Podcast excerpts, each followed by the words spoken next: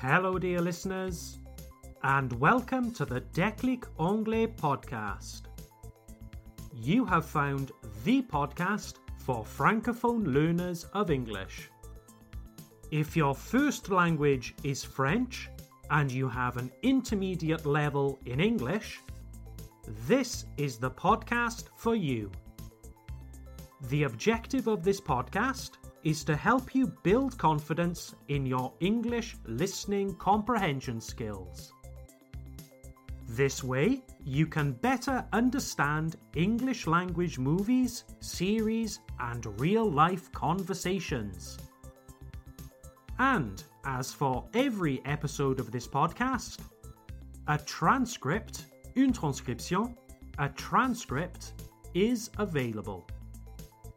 Just look in the show notes, la description de l'épisode, the show notes for the link to download the PDF. Or just go to www.declicanglais.com slash podcast. That's declicanglais.com slash podcast. So, dear listeners, in this episode of the Déclic Anglais podcast, we are once again looking at common mistakes made by French learners of English. I have been teaching English in France since 2015, and in that time I have heard every possible mistake that a French speaker can make. But very often, these mistakes are nothing they are mistakes that can be so easily solved. One of these mistakes that I hear the most often is I arrive. I arrive. Let's imagine that we arrange to go to the cinema together. And we plan to meet at six o'clock. I am waiting outside the cinema. Six o'clock comes and goes but you are still not here. I am still waiting for you, and so I call you. I ask, Where are you? And you reply, I arrive, I arrive. You want to say j'arrive, dans le sens je serai là avec toi bientôt. But you translate it literally as I arrive. Oh dear, false friend alert. I'm afraid that this doesn't work at all. If you can see yourself here, if you are thinking, ah, punaise, oui, c'est moi ça. Don't worry. Like I said, it's a very easy problem to solve. And perhaps you remember from previous episodes of the podcast, you never need to look far to improve your English. Eradicating, correcting false friends and common mistakes is one of the best ways to immediately improve your English. Okay, so if we don't say I arrive, what do we say? Ready? I'm coming. I'm coming. J'arrive in English is I'm coming. Hmm, d'accord Tom, mais pourquoi ne peut-on pas dire I come au lieu de I'm coming? Well, dear listeners, to begin with, don't forget that in English we have two forms of the present tense the present simple and the present continuous. I come is the present simple which we only really use to talk about generalities. For example, I drink coffee every morning. Je bois du café tous les matins. I drink coffee every morning. This is a generality, something that is generally true. It's habitual. But what about if I want to say je bois du café, mais dans le sens je suis actuellement en train de boire un café là maintenant. Well, here we would need to say, I am drinking a coffee. Okay? We need to use the present continuous tense. I am drinking a coffee. So, coming back to our example, I come versus I'm coming, if you say I come, that's the present simple tense, which is used to talk about generalities, something that is often the case or habitual. You would therefore need to follow I come with something like from France. I come from France. Je viens de France. Je suis français.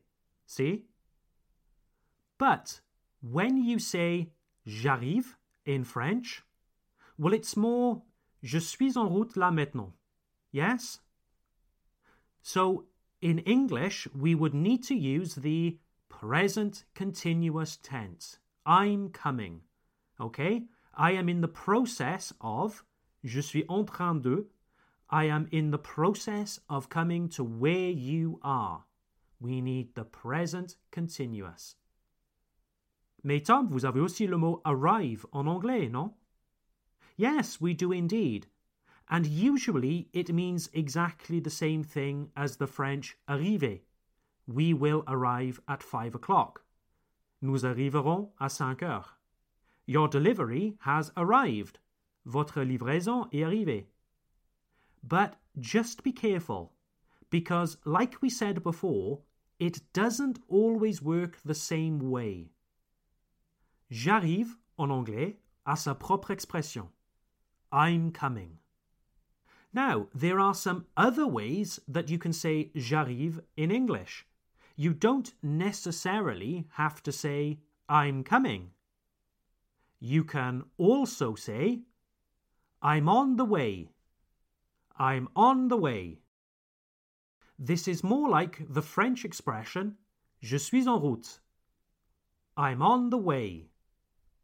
Now, if you use this expression I'm on the way, you can put the stress, mettre l'accent sur, put the stress on the words on and way.